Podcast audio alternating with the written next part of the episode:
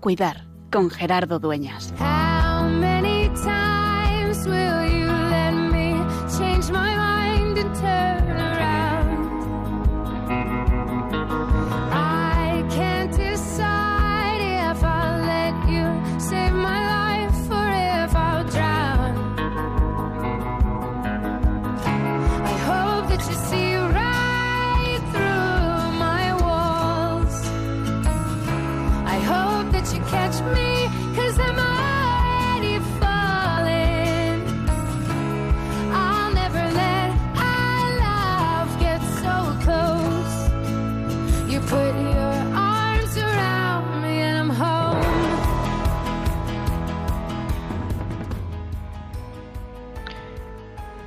Ayer celebrábamos la solemnidad de todos los santos, la Iglesia el 2 de noviembre quiere celebrar y recordar, a conmemorar a todos los fieles difuntos. Así se llama esta memoria que acabamos de celebrar, acabamos de participar en directo la retransmisión de la Eucaristía en Radio María.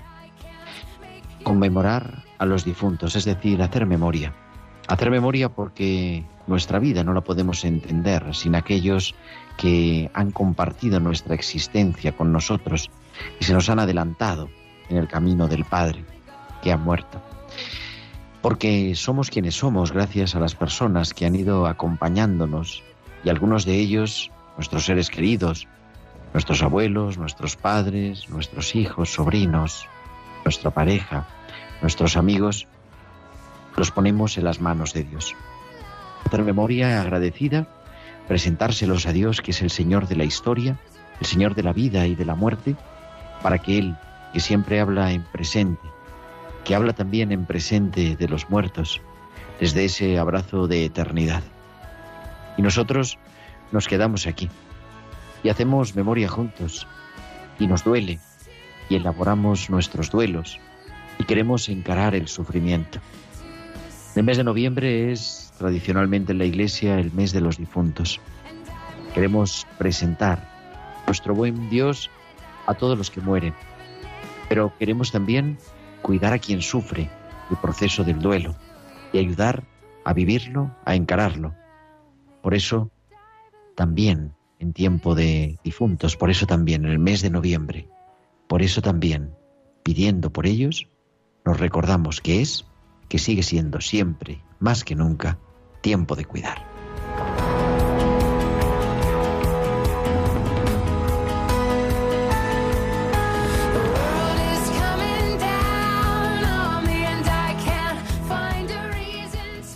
Muy buenas tardes a todos, queridos amigos de Radio María. Son las 8 y 7, las 7 y 7 en Canarias y comenzamos en directo una nueva edición de Tiempo de Cuidar, el programa de Pastoral de la Salud de Radio María que te acompaña cada martes de 8 a 9 de la noche, de 7 a 8 en Canarias y hoy este programa especial en este 2 de noviembre, en este día de la conmemoración de todos los fieles difuntos, en el que vamos a tratar pues este tema como ahora mismo vamos a hablar.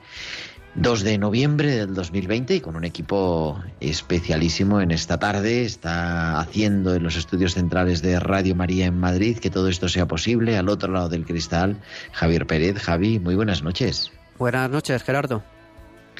Y les vamos a presentar ya a quien nos va a acompañar durante todo este mes de noviembre y casi todo el mes de diciembre, porque vamos a hablar, comenzamos una nueva serie de elaborando nuestros duelos con Mateo Bautista, sacerdote religioso Camilo, que está en Lima, donde son seis horas menos, son las dos y ocho de la tarde. Muy buenas noches en España, muy buenas tardes, querido Mateo, desde Lima. Un saludo muy cordial, Gerardo, Javi y a toda nuestra querida Pues ahora vamos a hablar porque... estar con ustedes desde el otro lado del océano. Así es, es que habíamos perdido un poquito la señal y seguía todavía hablando Mateo, pero ahora vamos a seguro que recuperarla y hacer perfectamente este programa, este número 155, que vamos a hablar, pues eso del duelo, de qué podemos hablar si no el día 2 de noviembre.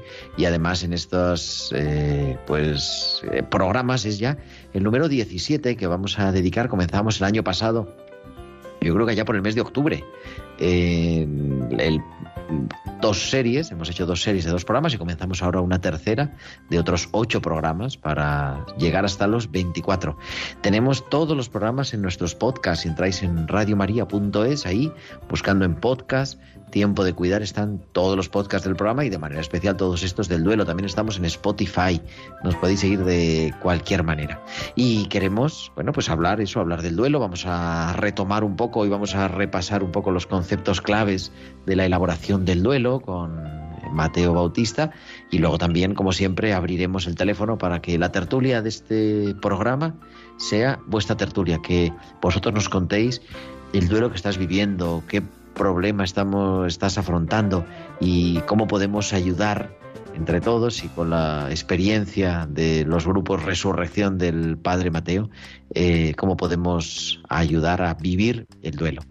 Y como siempre, os invitamos a que os comuniquéis con nosotros, aparte dentro de un rato con la tertulia, con vuestros comentarios en nuestro correo electrónico, tiempo de cuidar arroba radiomaria.es, tiempo de cuidar arroba radiomaria.es y también que nos sigáis en las redes. En Facebook somos Radio María España y en Twitter arroba Radio María Spain. Y además, también durante la emisión en directo del programa nos podéis enviar algún mensaje de WhatsApp al 668 594 383 al 668 594 383 el teléfono del WhatsApp. También ahí pueden entrar algún audio si queréis que después pongamos y, o si no, las llamadas directamente. Total, que son las 8 y 10, las 7 y 10 en Canarias, las 2 y 10 en Lima, Perú, y vamos a viajar hasta Bilbao porque ahí nos espera como cada semana Baltisa, que tiene ya preparados sus hospitales con alma.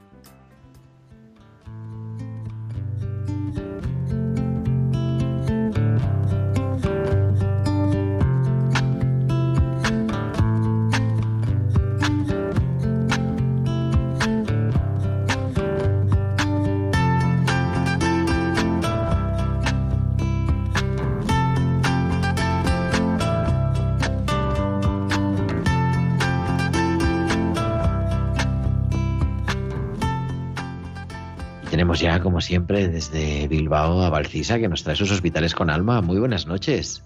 Buenas noches, Gerardo, y buenas noches también a todos los oyentes. El recuerdo mantiene vida.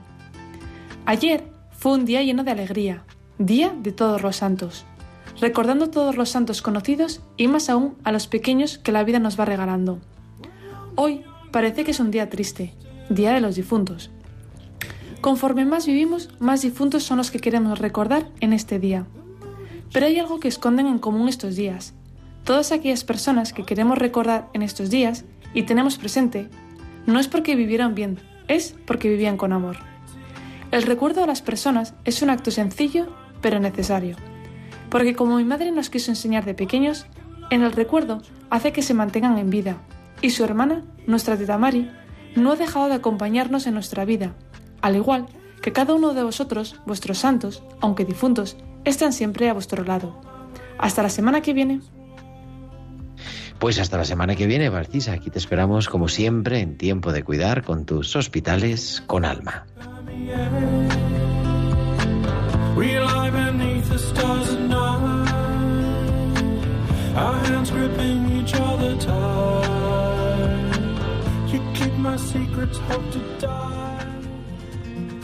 Oh, I love to hear the song of creation, the wind and the rhythm of the rain.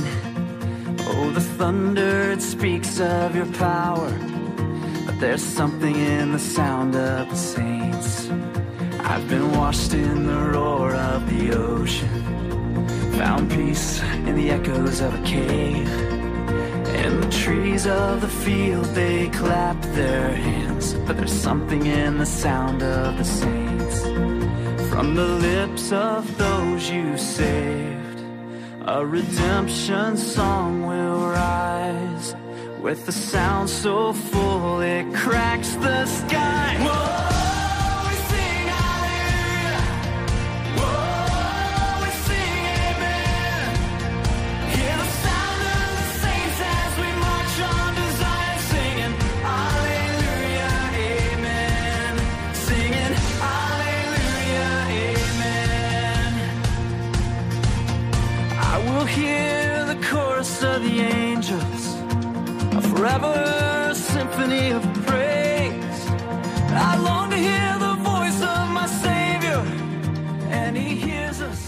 Y continuamos en directo en esta noche del Día de Difuntos. Son las 8 y 14, las 7 y 14 en Canarias y comenzamos o retomamos es una nueva serie de especiales sobre el duelo, sobre elaborando nuestros duelos con nuestro especialista. Un especialista, claro, no, no está mal que lo digamos también, porque es un especialista a nivel mundial de acompañamiento, de elaboración del duelo, que es el padre Mateo Bautista, religioso Camilo, sacerdote que está en Lima y, y que nos acompaña en directo. Muy buenas tardes otra vez, Mateo. Gracias, Gerardo, y contento de estar con ustedes porque creo que vamos a hacer un ciclo muy interesante para tantas personas que en este momento están transitando un camino de elaboración de su sufrimiento. Yo acabo de terminar, les digo a, nuestras, eh, a nuestros oyentes, así no secreto, acabo de terminar porque tenía la celebración de la Eucaristía aquí en la parroquia, estaba la iglesia llena y claro, la gente a la hora de predicar, de recordar a los difuntos, se les salen, se les saltan las lágrimas. Es un día hoy especial, Mateo, ¿verdad? Para recordar y, y para ser conscientes de lo importante que es elaborar el duelo. Así es, y también teniendo en cuenta que este año hay circunstancias muy especiales. Estamos todavía seguramente en los coletazos de una grave pandemia que ha sido un auténtico duelo extraordinario y universal con muchos miles, millones de fallecimientos. Precisamente, querida audiencia, nosotros aquí en el Perú, el día 22 de este, del mes de octubre pasado, oficialmente llegamos a los 200.000 muertos. Entonces, estas jornadas son especialmente sensibles. Y estaba escuchando con atención, Gerardo, y he visto, escuchado que muchas veces ha pronunciado la palabra, el verbo recordar, ¿no? Que es muy significativo. Y qué importante es que nos digamos que, claro, recordar, por su etimología, hace referencia del latín cor, cordis, corazón. Pero no debemos olvidar que nosotros tenemos no solo un corazón emocional, tenemos un corazón mental y un corazón espiritual. Son como tres bombas en un mismo corazón. ¿Mm? Recordar con un corazón emocional es hacer bullir todas las emociones, los sentimientos, ese constructo psicoafectivo que decimos amor y también apegos. Pero recordar no solo es traer a nuestros seres queridos, y, es, y el verbo traer lo decimos entre comillas, el verbo traer lo decimos entre comillas, al, al afecto. Necesitamos también el corazón mental, porque el sufrimiento hay que trabajarlo también intelectualmente, hay que serenarlo emocionalmente, hay que clarificarlo mentalmente y necesitamos una memoria con un corazón espiritual, porque la muerte es la hora de la verdad. La muerte nos plantea de dónde venimos, para qué estamos en este mundo, somos mortales y cuál es el destino después. Por eso que esta conmemoración de todos los fieles difuntos sea realmente eso, una conmemoración, un recordatorio emocional, mental y espiritual. Y estos son los aspectos fundamentales de un sano trabajo de duelo. Pues qué bonito eso, ¿verdad? De recordar con, con todas las dimensiones, me ha gustado. Yo uso mucho eso de pasar por el corazón, que te lo escuché hace muchos años, lo uso mucho porque me gusta la etimología, pero hoy además le añadimos ¿no? esa parte emocional, esa parte intelectual y esa parte espiritual, que es bien importante. Oye, Mateo, yo quería, creo que habíamos preparado, aunque parezca que todo es improvisado, algo hay preparado porque aunque ya hemos dedicado 16 horas de radio en directo y nuestros oyentes lo tienen en los podcasts, pueden volver a escuchar los programas y hacer el recorrido, ¿te parece si en unos minutos hacemos así como unas grandes líneas de las nociones básicas del trabajo del duelo para recordarlas precisamente, para retomar lo que habíamos hablado y, y encarar esta nueva serie de programas? Estupendo. Y me parece muy bien porque el tema del trabajo de duelo, que eso es sanar el sufrimiento, tiene que ser un tema recurrente. ¿Eh? Quiere decir que tenemos que ir madurándolo constantemente. Les pongo el ejemplo de que en Radio María Argentina yo tengo un programa sobre elaboración del duelo desde hace 19 años. Así que tenemos que ir trabajando este tema con mucha profundidad. Vamos a escuchar esa síntesis de los programas anteriores, por favor. Pues yo tenía, bueno, puestos como, en primer lugar, recordar así que el duelo es un trabajo, es un proceso y que hay que confrontar, tenemos que confrontar las causas para ir acompañando el sufrimiento con unas palabras que recordaba yo además hace un rato que si o nosotros ganamos al sufrimiento o el sufrimiento me gana a mí. Y ese encarar el sufrimiento nos recuerda que el duelo tiene algunas notas, que decíamos que el duelo tiene intensidad, duración, que echa raíces y que por lo tanto es bueno, mm, y además en este Día de Difuntos de manera especial, recordar, meditar, celebrar, ¿no? Y, no celebrar la muerte, sino el tránsito, celebrar con sentido de esperanza. Recordábamos también eh, todo el tema de las dimensiones y dedicamos varios programas, un programa a cada dimensión, que el duelo afecta a todas nuestras dimensiones, a la dimensión corporal, a la dimensión social, a la dimensión mental, a la dimensión espiritual, religiosa y a la dimensión, a la dimensión emocional y también a la dimensión valórica. Yo creo que esas son así como las grandes líneas, ¿no? los grandes titulares del duelo, pero ahora los podemos saborear un poquito, Mateo. Así es. Y junto a estas cinco notas del sufrimiento que acabamos de escuchar muy bien, intensidad, duración.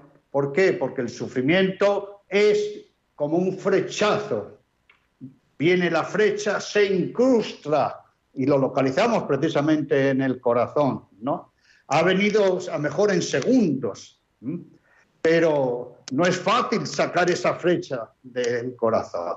No es fácil. Va a ser un, un trabajo doloroso y no va a ser ni en horas, ni en días, ni en semanas. Es un proceso. Quiere decir que el sufrimiento se arraiga en el tiempo. Muy bien que el sufrimiento echa raíces, sí, y penetra, penetra como una balsa de aceite en esas seis dimensiones, corporal, emocional, mental, social, valórica y espiritual. Que este sufrimiento tiene también, como nota muy llamativa, es que nos pasa factura. Es decir, nos golpea, nos machaca, ¿no? Uh, realmente nos pasa factura en todas las dimensiones. Por eso el sufrimiento se nota hasta en la cara, en los ojos, en el cuerpo. Hay personas que eh, en semanas parece que se han deteriorado como en años. Pero la quinta nota que hemos escuchado, Gerardo, que usted nos ha recordado, es muy significativa. El sufrimiento, que a grandes rasgos lo vemos como negativo, y podemos hacer una comparación con el dolor en el cuerpo, tiene una nota muy específica, que es la de ser alarma, es la de ser una campana. Nos llama la atención, como que nos habla diciendo, señora, señor, joven, niño, de todas las edades, ¿eh? usted tiene una herida que tiene que encarar, usted tiene una herida que tiene que asumir, usted tiene una herida de la que tiene que hablar. Usted tiene una herida que tiene que procesar. Usted tiene que hacerse con esa herida. Nos ha recordado muy bien este dilema que tiene que ser una tónica en nuestros programas sucesivos. O yo domino al sufrimiento o el sufrimiento me domina a mí. Y bien, con esas cinco notas y con esta alarma que nos dice, a ver, ¿qué hacemos con el sufrimiento? Comienza lo que llamamos ese trabajo de duelo que debe hacerse en tres vectores. Uno, en la causa. Hay que trabajar las causas. ¿Por qué sufro? ¿Cómo sufro? ¿Qué sentido tiene mi sufrimiento? Después el factor tiempo, que le dimos también un realce en los encuentros anteriores. ¿Por qué? Porque no podemos vivir con un sufrimiento permanente. No po- podemos hacer del sufrimiento un estilo de vida, ¿verdad? En el sufrimiento y en el trabajo de duelo está el pasado, el presente y el futuro. No podemos vivir del pasado ni con el pasado. No podemos vivir con un presente mortecino, sin ilusiones. Y no podemos decir el futuro ya no me interesa. Entonces tenemos que trabajar las causas y tenemos que trabajar el factor tiempo. Pero hay un tercer vector que es fundamental. ¿Cuál es? Que, bueno, las causas, por ejemplo, cuando muere un ser querido, no podemos, no podemos cambiar la muerte. El tiempo no lo podemos parar. Entonces, ¿dónde hacemos un saneamiento de raíz de nuestra herida? En la persona del doliente. Es decir, que una vez que el sufrimiento llega a nuestra vida, el sufrimiento soy yo. Soy a la vez sufrimiento, sufriente en todas las dimensiones y soy también un sanador. ¿Y esto qué implica? Que solo se transforma el sufrimiento cuando se transforma el sufriente. Y, estimado Gerardo, también hablando del corazón, usted que es seguramente más memorioso que yo, decíamos que teníamos que tener en ese trabajo de duelo tres corazones en uno. Tres corazones en uno. Un corazón Claro, un corazón que piense. ¿eh? un corazón. ¿eh? Sí, pero lo vamos a unir con esto ver, que, vamos. que- de, de la conmemoración que usted nos ha hablado. ¿eh? Ha empezado hablando hoy, precisamente, conmemoración de todos los Ahora fieles. recuerdo, de recordar, es verdad. Uno Ah. para llorar, uno para recordar y otro para mirar al futuro. Eso Algo es. así era. Uno que nos lleva al pasado. ¿eh? Es muy importante asumir el pasado y lo bueno del pasado. Traer a la memoria lo bueno del pasado. Tenemos que tener otro corazón, ¿para qué? Para llorar el presente. ¿Sí? Para llorar el amor, el, para llorar el apego, para llorar el vínculo, para llorar el desapego también. Sí, sí, es llorar, es fundamental porque es fortaleza. Entonces, el primero, un corazón del, del pasado para recordarlo mejor. Del presente, porque está la pena fresca, bien, arañando las entrañas. Pero necesitamos un tercer corazón para la esperanza, para el futuro.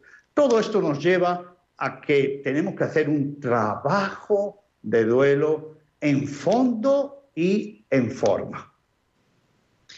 Oye, Mateo, yo hay una imagen que recuerdo, pero que no me acuerdo bien de la explicación. Por eso es bueno también repetirlo, porque si no me acuerdo yo, imagínate también el que va haciendo otra cosa, o está en el coche, o está cocinando. Decíamos, decías, a mí se me quedó muy marcado que el duelo, el trabajo del duelo es como una nuez, que es duro por fuera, que es amargo. ¿Nos, nos recuerdas eso?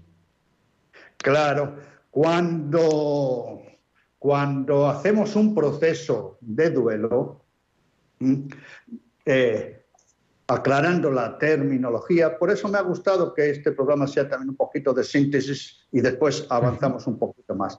Hablábamos del verbo dolerse, duelar y sanar, ¿verdad? Dolerse. Duelo hace referencia a dolor. Somos dolientes. Está la herida fresca. Está la herida en hemorragia. Y al dolor hay que tomárselo muy, muy en serio.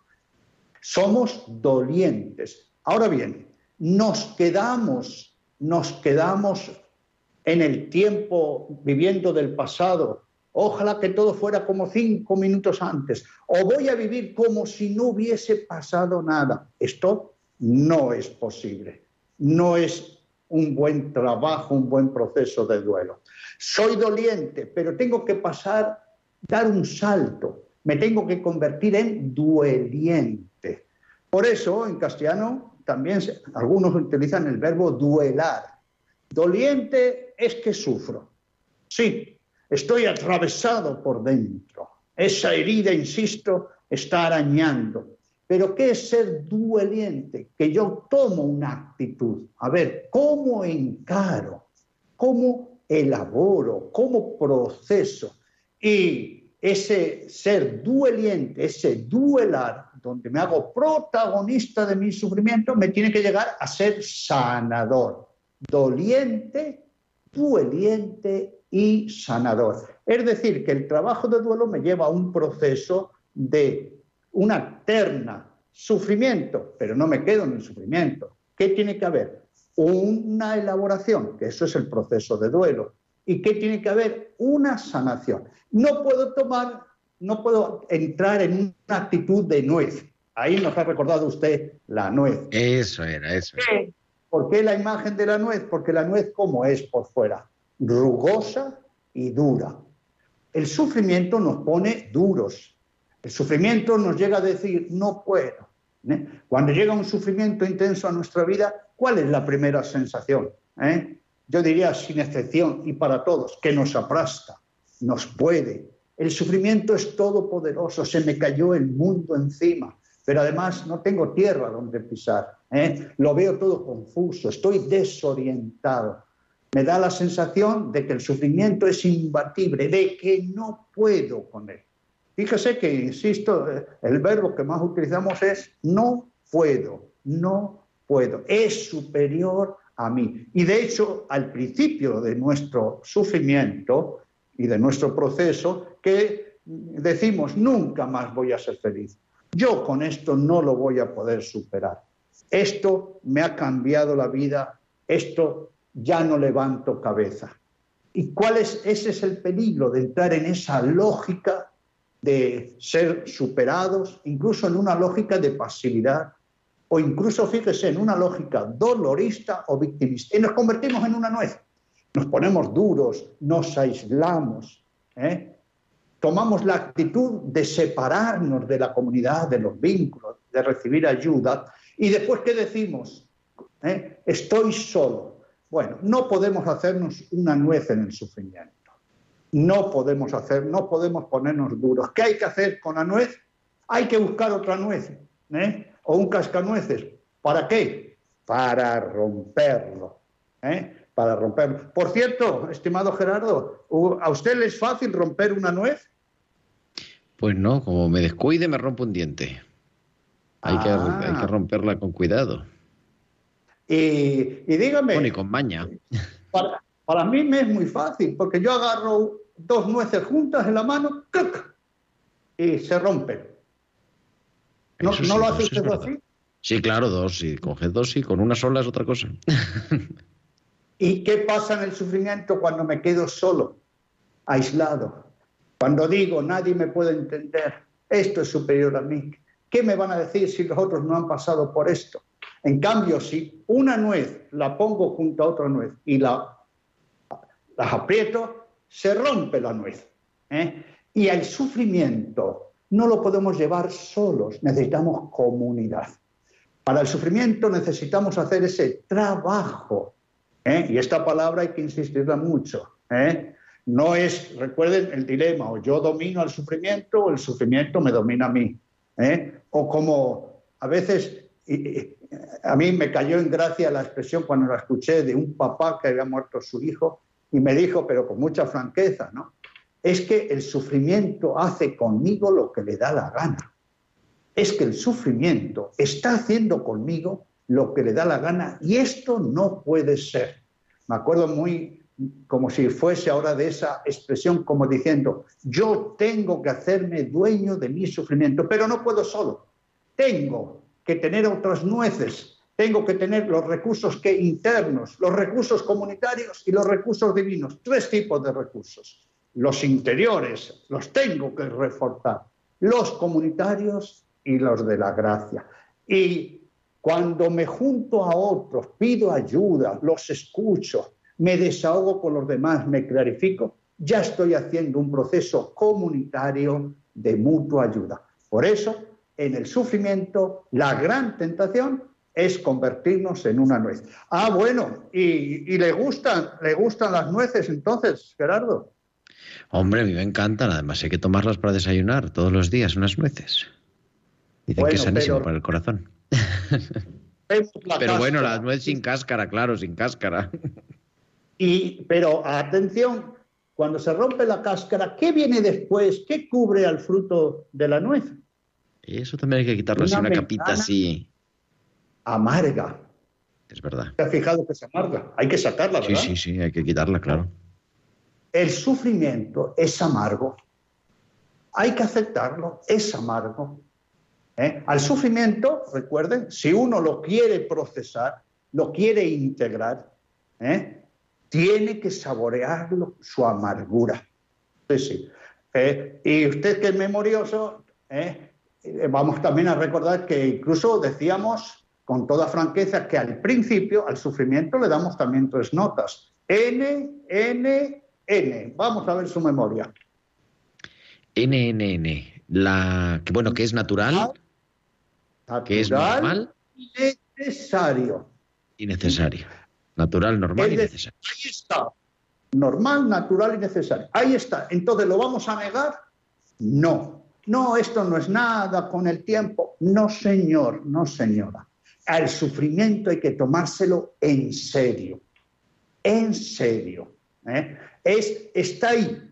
No lo vamos a orillar, a negar, a postergar, a desvirtuar, ¿eh? a emplear eufemismo. No, estoy sufriendo. ¿eh? Es natural, ¿por qué? Porque había un vínculo, un afecto, un cariño, un proyecto de vida. ¿m? Nosotros en el grupo Resurrección acompañamos a todos en este proceso, pero especialmente por la muerte de los hijos, ¿eh? por los niños, por los, hijos en homicidio, los hijos en suicidio, los hijos en violencia. Lo primero que hay que aceptar es que el sufrimiento está, porque lo que no se asume no se supera. Lo que no se asume no se habla y lo que no se asume no se procesa. Y recordando, recordando, ¿eh? por tanto, una noción básica que también tiene que iluminar todo lo que viene de aquí en adelante es que no confundamos, por tanto, sufrimiento con duelo. Sufrimiento es lo que una herida provocada por cualquier causa, tantísimas causas, esa herida trabaja conmigo, me machaca. ¿Eh? Sufrimiento es lo que una herida provocada por muchas causas trabaja conmigo. ¿Qué es en cambio el duelo? ¿Un estado? No, no, no. ¿Un estado de sufrimiento y me cruzo de brazos? No. Hacer el duelo, un verbo de acción, implica entonces esta acción. Si el sufrimiento es lo que trabaja conmigo, el trabajo de duelo es lo que yo trabajo con el sufrimiento. Pero eso sí, una vez que el sufrimiento llega a mi vida, ¿dónde está el sufrimiento? En las paredes, en el suelo. El sufrimiento soy yo y vaya a donde vaya soy yo. Solo, solo podemos realmente sanar un sufrimiento cuando yo acepto que el sufrimiento soy yo. Solo se transforma el sufrimiento cuando se transforma el sufriente. Y para todo esto hay que hacer un camino, un trayecto, un proceso de duelo. Pues querido Mateo, ¿te parece que abramos ya de una vez nuestros teléfonos a nuestros oyentes y seguimos haciendo memoria, pero también con nuestros oyentes que nos acompañen, que nos comenten, nos compartan por qué es importante encarar decididamente los procesos de duelo o cómo están viviendo sus duelos. Nuestro teléfono del estudio es el 91 005 94 19. 91 005 94 19. Y así también os podéis incorporar a nuestra tertulia porque son las 8 y 38, las 7 y 38 en Canarias y en tiempo de cuidar es tiempo de tertulia elaborando nuestros duelos.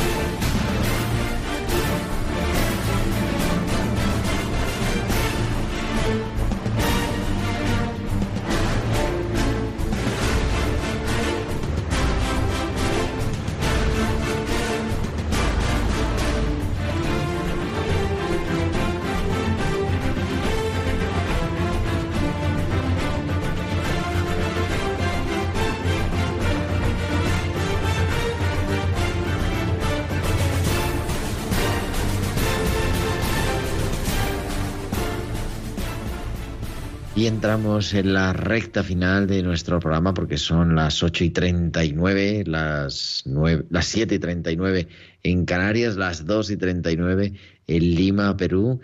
Y continuamos en esta tarde en tiempo de cuidar, elaborando nuestros duelos, recuperando todas esas pues, nociones básicas sobre el duelo con nuestro experto en duelo, Mateo Bautista, que sigue ahí al otro lado del Atlántico, aquí al lado. Mateo, buenas tardes otra vez.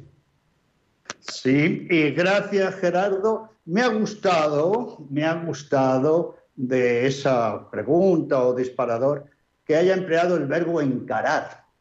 A ver, ¿puedes repetir cómo es la formulación, por favor? A ver, habíamos puesto, he dicho yo, mm, aquí lo tengo apuntado para que no se me olvide. Porque ¿Cómo es estamos eh, encarando? ¿Por qué es importante encarar decididamente los procesos de duelo? Voy a recordar, me dice Javi, vamos a recordar el número de teléfono, 91 005 94 19. 91 005 94 19. ¿Por qué es importante encarar decididamente los procesos de duelo? Mateo. Sí, eh, muy interesante esta formulación. Primero, encarar. Encarar. Eh, encarar quiere decir confrontar, eh, frente a frente. Ha llegado el sufrimiento a nuestra vida. ¿Eh? Toma carne en nuestra vida. Recuerden que el sufrimiento soy yo.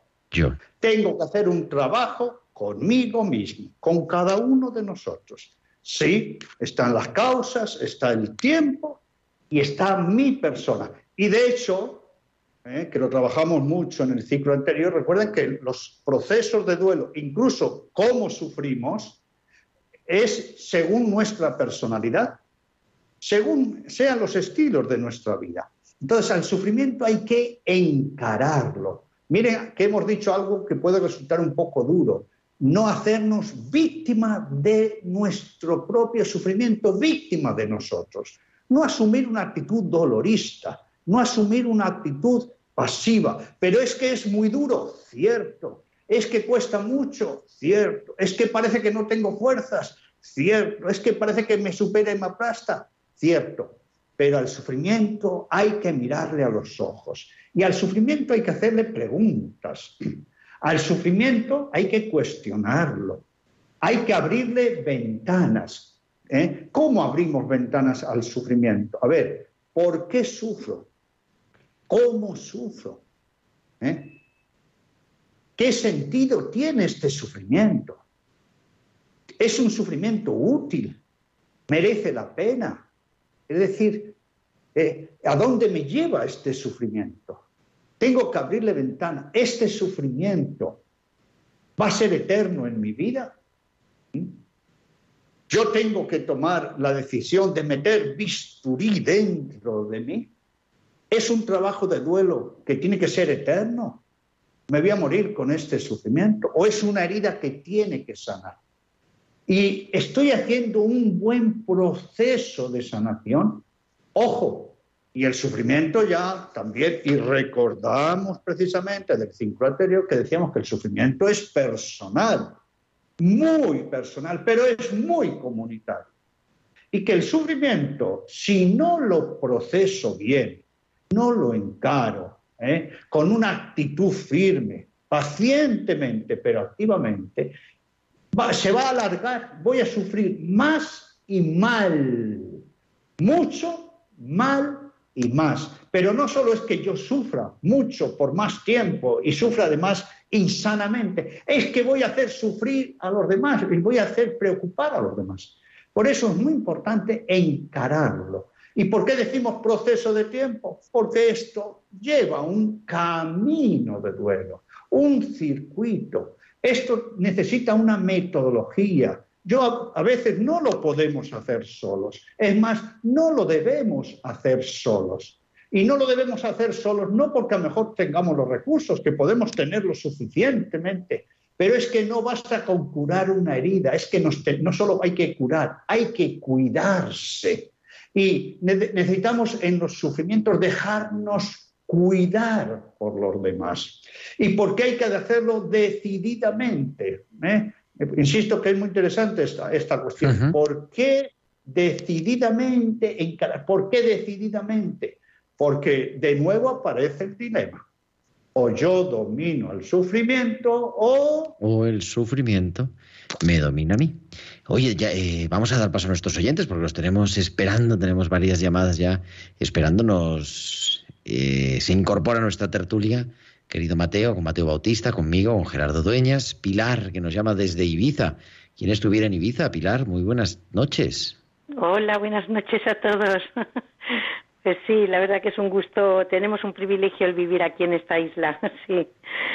Claro Pues que nada, sí, además con nuevo obispo y todo, pero adelante, te escuchamos. Exacto, veo que estáis al día.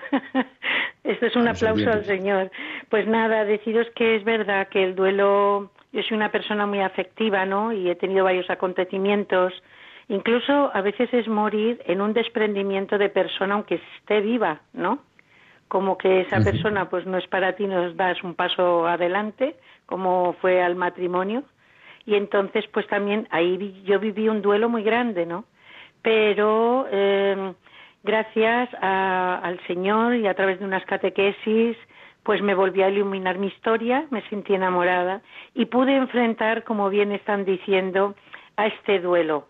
Tardé mi tiempo, ¿eh? Tardé mi tiempo porque no tenía sentido mi vida, ¿no? El sol ya no me brillaba, el mar ya no me decía nada, y eso que estoy rociada de ello, ¿no? Pero cómo cambia el Señor todo en bendición, ¿eh? Eso he de decirlo. Luego y el día de los fieles difuntos, ¿no? Pues el recordar a la familia y tal. Es cierto que a veces vuelven estos pensamientos y luego también eh, te sientes como arraigada a ellos, ¿no? Es como una nostalgia. Digo, ¿y por qué? Y a veces también te hace sufrir porque te hace entrar en la tristeza, eh, a veces en la depresión, ¿no? Inconscientemente te lleva a estas cosas, ¿no? Y nuevamente es volver el rostro hacia Dios y pedirle ayuda, ¿no? De hecho, de ser de decir que me nació una canción en este tiempo de pandemia, cuando estábamos en casa, ¿no? Y se titula Cuando pienso en ti se me para el mundo, ¿no? Dice, más de la nostalgia no puedo vivir. Doy un paso al frente, es lo mejor para ti y para mí, porque es desprenderme de ese ser querido que Dios ya le ha llamado, ¿no? Y entonces esa voz que siento en mi interior, en el canto decía, respira, sonríe, vive y transmite, ¿no? Y cada vez que lo canto es que, bueno, eh, es algo tan profundo porque es verdad, es decir, Dios ha llamado a nuestros seres queridos y hay que dejarlos volar hacia Él y rezar por ellos, ¿no? Y que ellos intercedan. Y también una última, bueno, diría muchísimas cosas, ¿no? Pero la última pincelada. Rápidamente, que tenemos varias llamadas esperando, Exacto. Pilar. Pues nada, simplemente es eso, también pedir oración especialmente por una persona que en este tiempo ha pedido dos personas por lo del virus y le está costando volverse a Dios, ¿no? Entonces también hay que pedir por todos ellos, ¿no? Incluso por aquellos que ni siquiera les hacen funeral, el pedir por sus almas. Y bueno, Claro que sí. encantadísima de escucharles, ¿eh? Pues muchísimas gracias. Te contestamos por la radio. Mateo, le contestamos que tenemos varias llamadas también esperando. Entonces, yo estoy tomando nota, Gerardo, si le parece, por cortesía, escuchamos las llamadas Vale, sí. y después hacemos el comentario. Venga, pues entonces vamos a tenemos ya otras dos en espera y, ya no cogemos más porque si no nos da tiempo para acabar el programa. María José desde Vigo. María José, muy buenas noches. Bienvenida a Tiempo de Cuidar. Buenas noches, voy a llorar. Gracias por el programa. Yo tengo una, tenía una hermana sordomuda y tenía un pequeño retraso. Yo la cuidé toda la vida. Estaba trasplantada de riñón y era toda mi vida. Yo no me casé y la cuidaba a ella como si fuera una hija. Entonces ella me dio mucho más a mí de lo que yo le di a ella, porque era buena, era un ángel, yo tenía un ángel en casa, un ser especial, maravilloso, y me quería muchísimo.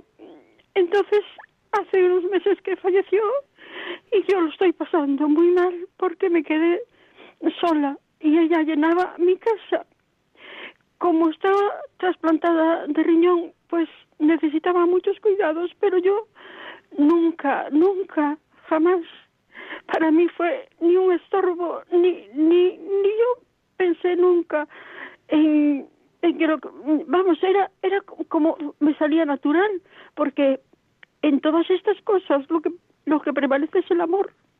Y entonces, bueno, yo ya a mi padre y a mi madre, y- pero esta hermana era tan especial, tan especial, que ya le digo, ella ahora, me- yo el duelo es tremendo, tremendo, yo seguro que no lo sé encauzar. Y, y entonces, yo sé que ella, ¿a dónde va a ir sino al cielo? Eh, había un sacerdote aquí en Vigo que la consagró, don Celso, que falleció también. Y don Celso siempre me decía, pero tu hermana eh, va a ir al cielo con las botas puestas. Eh, hasta mm, date cuenta que vas a tener un ángel en el cielo y te van a pasar cosas preciosas, porque cuando ella si fallece antes que tú, eh, te van a pasar cosas maravillosas, porque ella es un ángel, tienes aquí en la tierra un ángel, yo no lo sé, que era un ángel, pero el duelo es tremendo, es muy duro, muy duro, muy duro de llevar, muy duro de llevar. Es duro. Y yo sé que ella está pidiendo por mí el cielo y me, efectivamente me están pasando cosas preciosas. Pero aun, aun así me está acercando tanto a Dios, tanto a Dios, que yo nunca, nunca cuando re- siempre rezábamos, ella tenía su rosario debajo de la almohada y siempre rezábamos a su manera. Y, y, y entonces eh, eh, yo sé que eso que, que bueno, que ella está en el cielo y, y, y tengo una, un- la- el privilegio de saber que tengo un ángel arriba que está pidiendo por mí, pero el dolor es muy grande, muy grande, muy grande. Muy grande. Claro, además María José. le hicieron una prueba, una endoscopia, hizo una broncoaspiración, una neumonía, que no tenía nada más que un, un problema de unos hongos en el esófago. Pero verla entubada con una traqueotomía, entonces yo decía, Dios mío, ¿por qué si toda la vida no hizo daño a nadie, si era un ángel? Entonces me rebelé, pero ahora me está ayudando muchísimo porque yo nosotros rezábamos íbamos a misa ella iba a comulgar y le encantaba además y y me entonces tenía su virgen debajo de la almohada y ella yo creo que hasta hablaba con la virgen porque cogía la estampita así y, la- y le, le bueno eh, eh, con ella me pasaron cosas muy bonitas en vida así que ahora espero que me sigan pasando después de muerta Muchas pero- gracias. Gracias, María José. gracias Te vamos a contestar por la radio para decir una palabra. Ya no nos da tiempo a meter más llamadas, Mateo, porque nos quedan dos minutos de programa, pero por lo menos para decir una palabra para Pilar y para María José, yo creo que es importante. Así es, primero agradecer este testimonio tan profundo desde la propia experiencia y de Pilar nos ha dicho cosas muy profundas, pero quiero detenerme, Pilar, en la palabra que ha dicho añoranza. La añoranza, después de la muerte de un ser querido o, de otros tipos de duelo, es normal. Y esto ya es bueno que nos digamos, en este camino de sanación, que eso es el proceso de duelo, todo lo que nos pasa hay que aceptarlo como normal. Pero todo lo que pasa, todo lo que nos pasa, incluido la tristeza, la bronca, tiene una función. Está al servicio de hacer precisamente un camino de sanación y de purificación. Y la añoranza de un ser querido es normal. Miren que muchas veces eh, hay personas que dicen, no pienses tanto, así no sufres. Por Dios. O no lo recuerdes, así no sufres. Por Dios. O no hables de tal persona, así no sufres. Por Dios. No, el trabajo de duelo sano es para pensar con serenidad, para recordar, para seguir amando, con un sano desapego. ¿Y va a haber una añoranza? Claro que sí. Y la añoranza es buena, pero ojo, una añoranza controlada. Y por eso, Pilar, no es lo mismo llorar sobre una herida abierta que sobre una cicatriz. El trabajo de duelo nos da un botiquín de herramientas y cuando viene esa añoranza la integramos. Una tristeza serena que no puede ser de depresión. Por eso no nos asustemos. Lo importante es que nos hagamos protagonistas de estos procesos hasta que el trabajo de duelo cierre.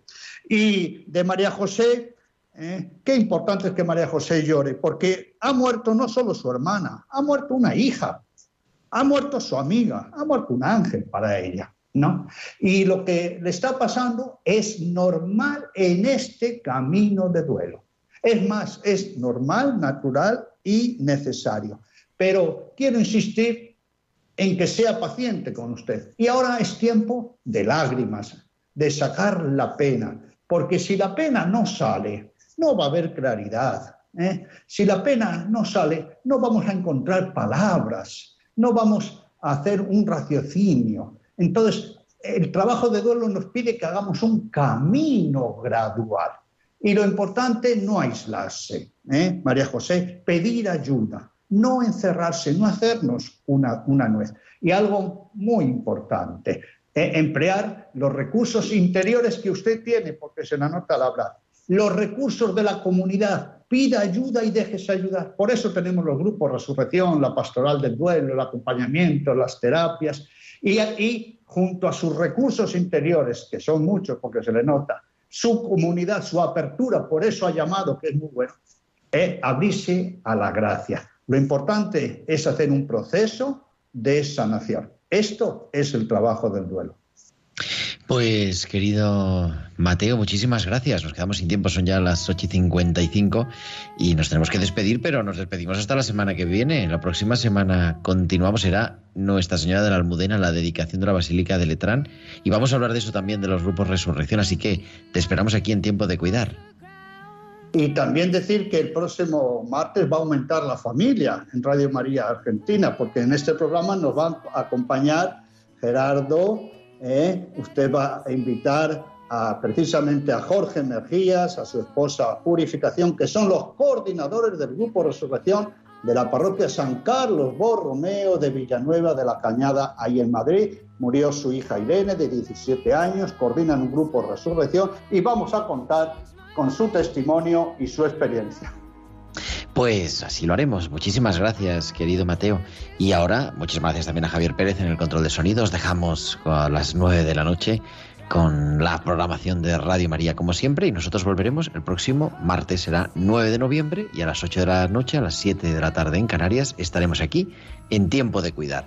Hasta entonces, la bendición de Dios. Un abrazo de vuestro amigo el diácono Gerardo Dueñas.